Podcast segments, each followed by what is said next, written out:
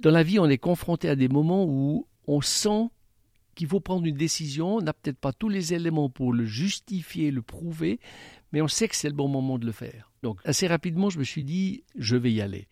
Mais quand j'ai évoqué la possibilité de continuer, euh, les, équipes d'ingénieurs se sont révoltées en fait dans le centre de contrôle. Hein. Certains ont menacé de démissionner, veulent pas rester avec un projet où le management est devenu complètement fou. Donc c'est vrai qu'il y a eu un moment émotionnel très fort. Il ou elle semble capable de déplacer des montagnes. Leur énergie et leur persévérance nous impressionnent. Leur foi inébranlable dans l'action force notre admiration. Mais qui se cache vraiment derrière ces hommes et ces femmes qui nourrissent l'économie suisse? D'où vient cette petite flamme qui brûle en eux? Comment ont-ils tissé leur réussite? Quelles sont leurs faiblesses? Leurs frustrations? Bienvenue dans Feu Sacré, le podcast du temps qui crève l'armure de l'entrepreneur. Je m'appelle Aline Bassin et je vous emmène à la rencontre d'André Bourgeberg, fondateur d'une entreprise qui nous a beaucoup fait vibrer, Solar Impulse.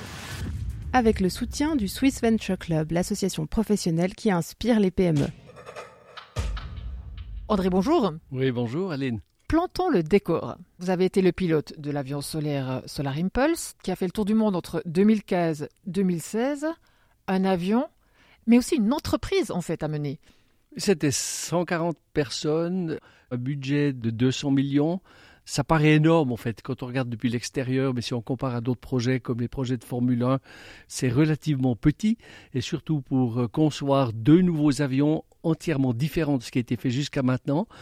Mais c'est vrai que c'est très comparable à une entreprise. Hein. C'est une vision, c'est une mission, c'est la mise sur pied d'une équipe, c'est le développement de technologie. Alors peut-être euh, c'est pas euh, la recherche de clients pour vendre ce produit-là, mais l'utilisation de cet avion pour communiquer. Donc il y a, je une grande partie de ce que l'on vit dans une entreprise normale.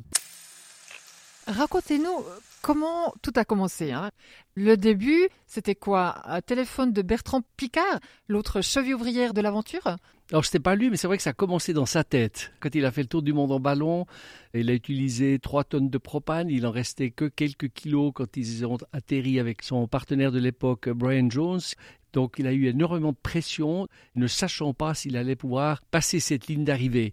Donc il s'était posé la question à l'époque si ce ne serait pas possible de se détacher de la dépendance des énergies fossiles et de pouvoir faire la même chose, mais avec du renouvelable, pratiquement de manière illimitée. Et un jour, il en parle à l'EPFL. L'EPFL connaissait ma passion pour l'aviation, euh, ben, mon expérience d'entrepreneur. Donc, j'ai reçu un matin le téléphone du recteur de la faculté des ingénieurs qui me dit Ah ben tiens, euh, j'ai quelque chose à te présenter, euh, est-ce que tu attends prendre un petit café? Donc je suis allé euh, dans son bureau et il m'a parlé de cette idée de faire un tour du monde avec quelque chose qui serait mu à l'énergie renouvelable dans le but de démontrer le potentiel de ces énergies-là. Et je veux dire, j'étais tout de suite extraordinairement emballé par ce projet-là, mais je ne l'ai pas montré. J'ai dit, ah ben écoute, laisse-moi 24 heures pour en réfléchir, mais ma décision a déjà été prise à cet instant-là.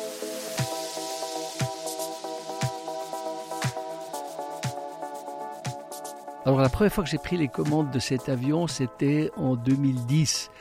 Mais il avait déjà passé sept ans en fait, hein, depuis le moment où on a commencé à travailler sur le projet avec Bertrand, puis petit à petit avec l'équipe.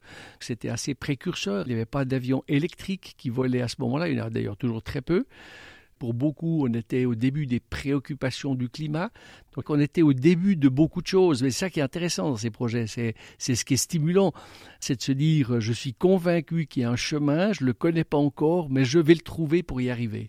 Donc c'est quelque chose qui a pris beaucoup de temps à développer. Il a fallu quatre ans pour le construire, trois ans pour le, concevoir. Donc euh, c'est de l'impatience qui se construit. Et c'est vrai que pour s'asseoir dans cet avion-là, de savoir que avec ce que l'on a conçu, avec ces nouvelles technologies, je puisse voler. C'est vraiment le, passage de l'idée à la réalité. C'était presque le moment le plus fort de tous les moments que j'ai eus euh, dans Solar Impulse.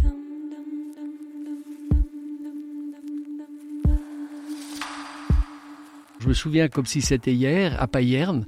C'est là qu'on a fait nos premiers vols. Et c'est extraordinairement simple, en fait. Hein. C'est de mettre un ou deux petits euh, interrupteurs vers le haut. Et puis, dès qu'on est prêt, c'est de pousser une manette en avant et ces moteurs tournent silencieusement, donc on est dans un mode de pureté exceptionnel. Puis l'avion commence à monter, monte assez vite. Il était assez difficile à piloter, donc euh, il fallait énormément se concentrer. On s'était beaucoup entraîné avec le simulateur. Moi, j'étais très bien préparé. Je pense que c'était le cas pour les autres pilotes. J'étais pas le premier pilote qui volait, parce qu'on avait un pilote d'essai qui avait fait les premiers vols, c'est son métier. Hein. Mais euh, passer du simulateur, quelque chose de très statique, à cet objet-là, euh, on voit que tous les ingénieurs regardent, on sait ce qui se passe dans leur terre, en espérant, André, je ne sais pas que tu vas me casser mon petit jouet maintenant. Donc, c'est pas le moment où on est dans le romantisme le plus pur. Je pense que j'étais concentré comme je l'avais jamais été, mais j'étais tellement préparé. Et puis j'adore être dans un avion, donc très vite quand j'étais au commandes, je me suis senti chez moi finalement.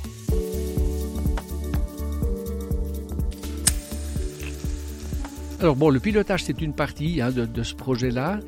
Le reste c'est très similaire à ce qu'on vit dans une entreprise. C'est de la passion, c'est de l'énergie. Euh, alors on est peut-être tous différents. Moi je construis mon énergie euh, de par la manière dont je vis, donc euh, la nourriture que je prends, le type d'activité que je fais. Moi je fais beaucoup de, de yoga, de méditation. Ça m'aide énormément. Puis d'amener son énergie dans un projet c'est d'amener euh, sa conviction, c'est de développer une certaine forme de persévérance hein, qui permet de convaincre les autres à vous suivre, et ça crée tout un momentum. Et donc l'aspect humain est fondamental. Une entreprise, c'est une équipe, c'est pas un projet personnel. Donc il faut ramener ces gens-là, puis finalement chacun a sa contribution. Je suis pas le seul, mais ces contributions qui se stimulent l'une l'autre, c'est aussi des moments extraordinairement forts. Donc j'ai trouvé l'expérience de vol très similaire d'une certaine manière et très instructrice par rapport à ma vie d'entrepreneur. Dans un projet comme cela, je dirais même le pilotage, c'est d'essayer quelque chose de différent, essayer quelque chose de nouveau. Et comme entrepreneur, c'est ce qu'on fait quel que soit son domaine. Hein. On est dans le, commerce Internet, on est dans des nouvelles technologies, on explore une nouvelle manière de faire, on explore euh, un nouveau produit. On ne sait pas si ça va marcher comme on l'espère. Comme moi, je ne savais pas non plus si cet avion allait se comporter de la manière euh, dont on me l'avait expliqué ou dont je me l'étais imaginé. Et dans le tour du monde, finalement, le scénario du pire pour nous, le risque, c'est un accident, que l'avion se désintègre en l'air de nuit, qu'il faille sauter en parachute, qu'il faille euh, euh, tomber de l'océan, trouver son canot, l'ouvrir, etc. Donc survivre dans ce moment difficile-là, et ça, ça s'entraîne. Dans l'aviation, ça se prépare bien. Donc moi, j'ai beaucoup appris à réfléchir à cette question de saut dans l'inconnu.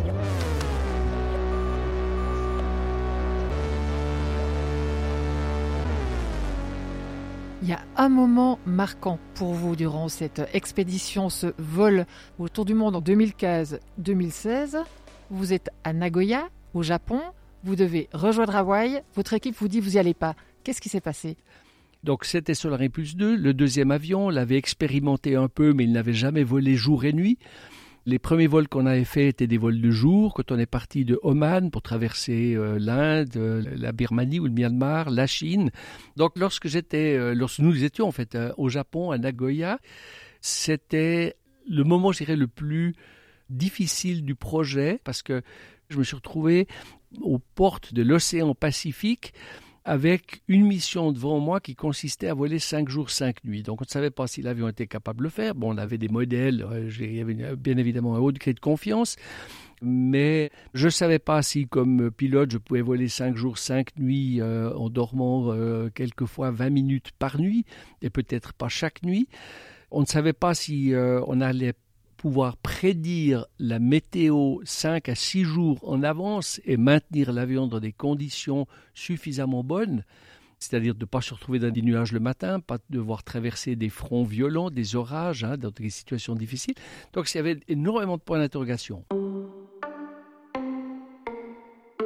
Donc ça faisait deux mois que l'on était jour après jour à attendre la bonne fenêtre pour traverser cet océan Pacifique. Chaque jour, hein, vous regardez la météo, les prévisions, vous discutez avec le centre de contrôle. C'était 30, 40 personnes dans le centre de contrôle. Sans ces gens-là, on fait rien. Dans mon cas, je me remettais dans les mains du météorologue. Et le météorologue, il venait pas en disant ah, il y a 60% de chances qu'il va faire beau. Il disait non, tu peux y aller ou tu y vas pas. Et ça, c'est 7 jours sur 7. Donc on voit que les équipes étaient déjà un petit peu à bout de nerfs, fatiguées, toujours confiantes. Mais euh, on était au début de la mousson au Japon, donc rester au Japon, c'était aussi potentiellement perdre l'avion avec les typhons qui se développent à partir de l'été. Donc la tension était énorme.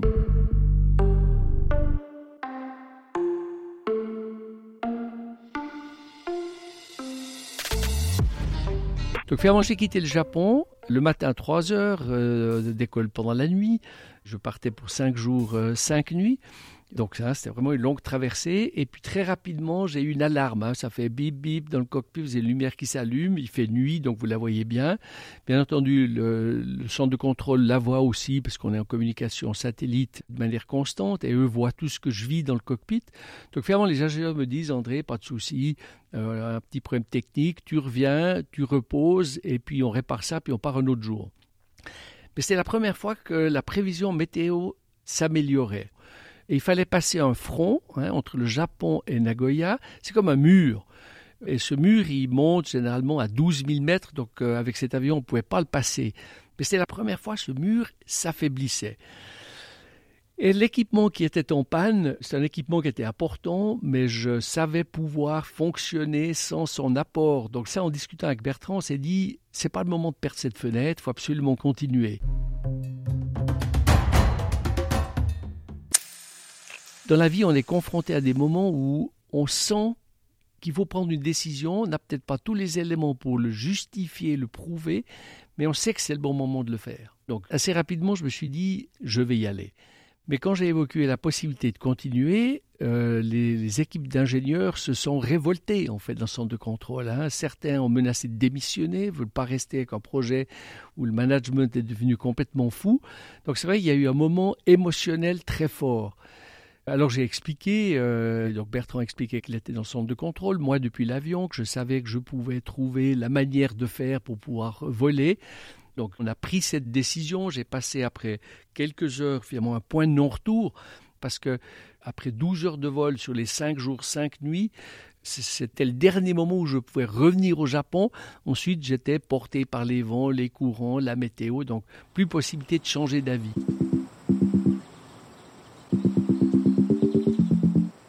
Alors émotionnellement, ça a été difficile pour moi parce que je savais que ma famille euh, écoutait, regardait, et puis je ne savais pas finalement si le droit de leur imposer ce stress.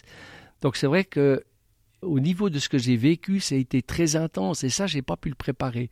Je peux préparer euh, la panne, qu'est-ce que je fais techniquement, quelles solutions je peux appliquer, je peux trouver, mais les émotions, ça s'entraîne pas, ça se vit. Euh, je pense que ça a été autant pour moi que pour les autres qui étaient dans le centre de contrôle. Et ça, ça a été un moment euh, difficile, mais, mais je pense une expérience extraordinaire parce que j'aime ces moments où il faut être très concentré. C'est depuis le décollage que l'atterrissage ou avant le décollage jusqu'après l'atterrissage. On est dedans à 100%. Euh, ben, c'est une manière de se surpasser, c'est une manière de se transcender en fait.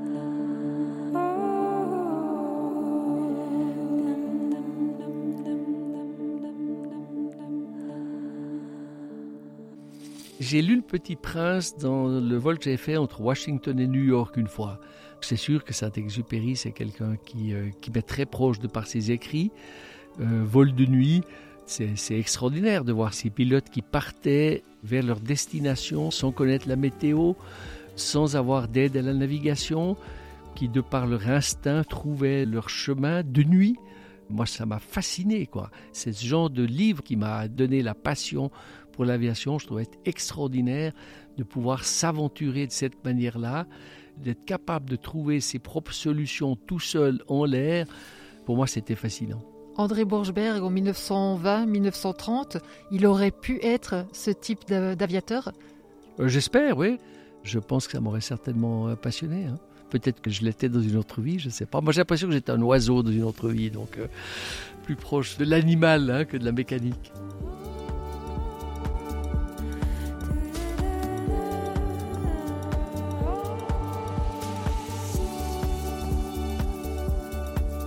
André Borgberg, enfant, avant d'être attiré par l'aviation, il était comment? Alors, je suis né à Zurich, où mes parents habitaient. Ils ont déménagé en Suisse romande quand j'avais 4 ans. Mon père était suisse-allemand, mais avait étudié beaucoup à l'étranger euh, et à Paris également. Donc, même s'il avait l'accent suisse-allemand parlant le français, c'était un, linguiste. Et puis ma mère était bilingue français et suisse-allemand, ayant vécu entre Neuchâtel et Zurich. Donc j'étais bercé entre les deux cultures, mais, ils ont décidé de ne parler que le français à la maison. Donc j'ai pas eu l'occasion d'apprendre l'allemand et le suisse-allemand. Très, je l'ai appris plus tard au service militaire, mais je ne parle que moyennement. Euh, dans cette famille, j'avais une, une sœur aînée. Moi, j'étais espiègle, rebelle, j'avais envie de faire beaucoup de bêtises, quoi. J'en ai dû faire pas mal. La première fugue que j'ai faite, c'est j'avais 12 ans. Je suis allé chercher du travail un peu naïvement, puis on m'a dit non, c'est un petit peu difficile. Donc j'ai dû donner un peu de fil à retordre à mes parents. Je me suis bêtement cassé la jambe euh, à ski, mais de nouveau en faisant des sauts à ski sur un ski. Ça m'a forcé à être alité, bloqué pendant deux ans. J'ai fait peu de sport pendant cette époque-là, mais j'ai beaucoup lu, construit des maquettes. Et je pense que c'est à cette époque-là que j'ai construit ma, ma passion et ma volonté de devenir pilote. Donc ces deux ans que j'ai passés, qui à l'époque étaient terribles, m'ont peut-être conduit à faire ce projet Solar Impulse, qui était un des moments forts, la réalisation d'un rêve qui s'était développé quand j'étais petit. C'est toujours intéressant de voir un petit peu de quelle manière j'ai vécu avec mes parents. Ma mère était quelqu'un de très optimiste, très gai. Donc je pense que j'ai aussi eu ce côté-là d'elle. Moi, je vois toujours les côtés positifs aux choses. Je suis rarement euh, ou presque jamais déprimé. Même s'il arrive quelque chose de difficile, chez Solar c'était fréquent, on a eu plein, plein, plein d'obstacles. Très vite, j'ai essayé de voir qu'est-ce que l'obstacle nous amenait comme nouvelle situation. En 2012, on a cassé, lors d'un test, la partie principale de l'aile, on appelle ça le longeron. C'était une pièce qui a pris une année pour être fabriquée, c'était très compliqué pour la faire légère, solide, puis la casser. Donc c'était un choc fou parce qu'on s'est dit il faut de nouveau une année, on ne sait pas pourquoi, toute l'équipe était démoralisée, etc. Puis finalement, assez rapidement, je me suis dit tiens, euh, non, on n'a pas perdu une année, on a une année de plus à disposition jusqu'à ce qu'on puisse commencer le tour du monde. Bon, il faudra trouver l'argent, mais qu'est-ce qu'on en fait cette année-là? Et donc très vite, au lieu de se concentrer sur le problème, je me suis concentré sur l'opportunité. Donc je pense qu'il n'y a pas de choses négatives. Toute chose qu'on considère négative au moment où elle se passe finit par devenir positive quand on attend assez longtemps. On a ces cycles euh, où on a l'impression qu'on est haut, on a l'impression qu'on est en bas, mais quand on est en bas, ça nous amène en haut. Et je pense que c'est ma mère qui m'a donné ce caractère, cette manière de voir le monde.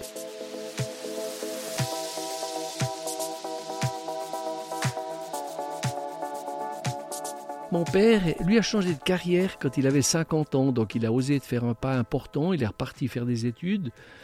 Et donc c'était peut-être aussi un petit peu ma manière de voir le monde, en fait, de se dire, ah bah tiens, je peux changer tout le temps d'activité, il n'y a pas de limite à ça. pas parce que je suis sur un chemin que je peux pas tout d'un coup prendre une bifurcation.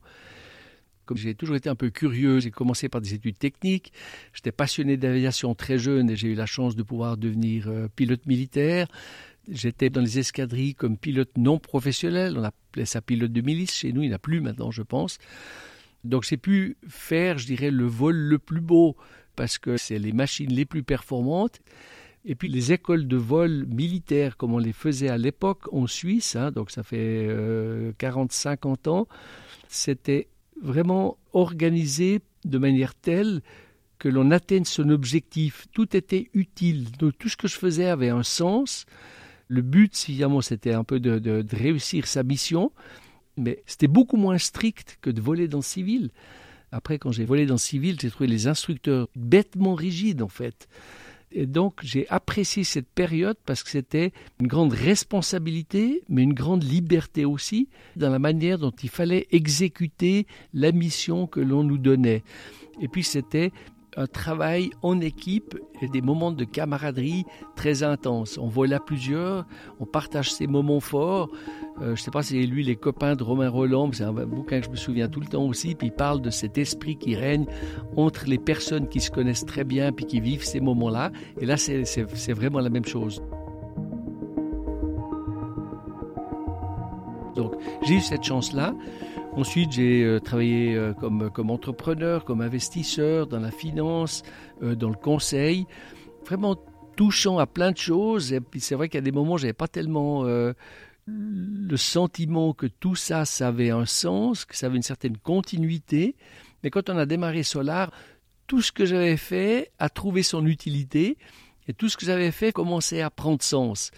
Donc quand on me demande euh, qu'est-ce que je dois faire, parce que les étudiants se posent la question, hein, quel est le chemin à suivre, qu'est-ce que tu conseilles, etc.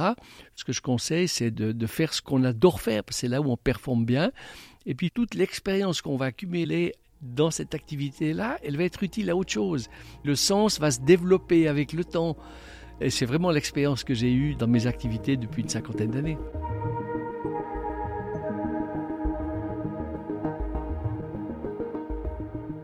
On va parler également de la continuité hein, de Solar Impulse, une entreprise qui en est née, H55. Quelques mots sur le projet. Quand on a fait le projet avec Bertrand Picard, c'est vrai que le premier but était de faire le tour du monde avec cet avion solaire, mais autant pour lui que pour moi, c'était presque le début de quelque chose. Pour lui, c'était le moyen de continuer et vraiment de développer la promotion du potentiel de l'énergie renouvelable et ce qu'on appelle les technologies propres. Et pour moi, je me suis senti un peu euh, envahi, entre guillemets, par le besoin de continuer à développer les technologies, l'expérience qu'on avait développée au travers du projet Solar, pour les amener dans l'aviation commerciale et puis pour contribuer à tendre vers une aviation qui ne produira plus de CO2. Donc Solar Impulse, qui était un projet d'abord d'exploration, est devenu le berceau du développement de technologies qui vont maintenant dans des applications commerciales. Donc H55 est une société qui développe, certifie, fabrique un système de propulsion électrique. Hein. donc c'est un moteur, c'est toute l'électronique qui fait marcher ce moteur-là. C'est par exemple un pack de batterie, comme une voiture électrique. C'est peut-être un système hybride. C'est peut-être de l'hydrogène dans le futur. Donc nous mettons ces technologies ensemble et créons un système que l'on certifie. Alors, certification de l'aviation, c'est extraordinairement important. Hein. C'est de démontrer que la technologie qui rentre dans un avion, elle est tellement sûre qu'elle ne peut pas permettre à l'avion d'avoir un accident. C'est vraiment là-dessus que H55 se concentre. Donc mettre à disposition des fabricants d'avions, tous ces gens qui font des nouveaux concepts d'avions électriques, une solution qui est sûre, certifiée, qui leur permette après eux de certifier leur propre avion. Pour vous, ça a été une évidence que Solar Impulse devait donner naissance à une application qui allait vraiment être utile pour la société et pour l'économie? Pas du tout. Mon but n'était pas du tout de reprendre une activité commerciale après le projet Solar. Mon envie était plutôt de faire des conférences, de passer un petit peu plus dans la transmission de l'expérience que l'on avait auprès des nouvelles générations, des jeunes, etc. Puis petit à petit, finalement, un petit peu lever le pied, mais en voyant ce qu'on a fait, en voyant le potentiel de ces technologies-là, c'était presque pas possible de ne pas faire ce pas, en fait inconsciemment, euh, je me suis dit, tu dois le faire. C'est ta responsabilité. Alors aujourd'hui, je suis super content. On a une magnifique équipe. Alors c'est jamais simple. Hein. Euh, c'est plein de hauts et de bas. C'est euh, un roller coaster, un, grand 8. Mais c'est extraordinaire de voir la capacité d'une petite société de 50-60 personnes à signer des gros contrats, la capacité d'attirer des ingénieurs d'autres pays, à les motiver. On a signé récemment un contrat avec une grande société américano-canadienne dans le but de développer un moteur électrique hybride pour des avions de transport régionaux. Eux n'avaient pas trouvé ni les compétences, ni les produits, ni les technologies sur le continent nord-américain. Donc ça montre qu'on est capable, dans un pays comme la Suisse, de développer la pointe de la technologie. En Suisse, on a un tissu économique qui est vraiment fait de PME qui sont peut-être dans des niches très particulières, mais qui sont capables de développer beaucoup de valeur ajoutée. Donc notre avantage, c'est d'être très agile, très rapide, très compétent, euh, d'utiliser aussi le savoir-faire technique, technologique de la Suisse qui est développé au sein des institutions comme les PFL, les, les hautes écoles techniques, fédérer des institutions autour du but de rendre cette industrie beaucoup plus propre. Il faut le faire, ça va prendre du temps, ça va être difficile. Imaginez-vous, vous avez 600 000 avions qui volent autour du monde. Ces 600 000 avions, il faut ou les transformer où il faut en reconstruire des nouveaux. Donc c'est titanesque, mais c'est passionnant. Il n'y a plus une société maintenant qui ne doit pas faire quelque chose. Alors on va pas y arriver d'un coup. Les batteries sont pas suffisantes pour faire voler un 747 de manière complètement propre, bien évidemment. On commence par la petite aviation. Hein. J'ai parlé des avions de transport régionaux, donc on ira étape par étape. Mais je pense qu'on a aujourd'hui un, déclic. Alors peut-être la situation actuelle, le fait qu'on a cette dépendance vis-à-vis de certains pays en énergie fossile, comme dans le cas de la guerre euh, en Ukraine, ça montre l'importance de diversifier les sources d'énergie, d'aller vers le renouvelable. Je pense que ça sera une multitude de solutions, mais la propulsion électrique, c'est sûr qu'elle sera dans au minimum 50% de la flotte qui volera en 2050. Merci beaucoup André et merci à vous de nous avoir suivis. Feu Sacré n'existerait pas sans la talentueuse collaboration de Victoria Cora et l'excellente Sylvie Coma au montage. Il est grand temps d'entendre une entrepreneur. Ce sera le cas dans un mois avec Isabelle Arche de la société Arche Déménagement, un sacré tempérament. Ce podcast est réalisé avec le soutien du Swiss Venture Club qui couronne par ses huit prix la vitalité et la combativité des entreprises en Suisse. Vous aimez Feu Sacré? N'hésitez pas à le liker et à le partager sans modération sur les réseaux sociaux. À bientôt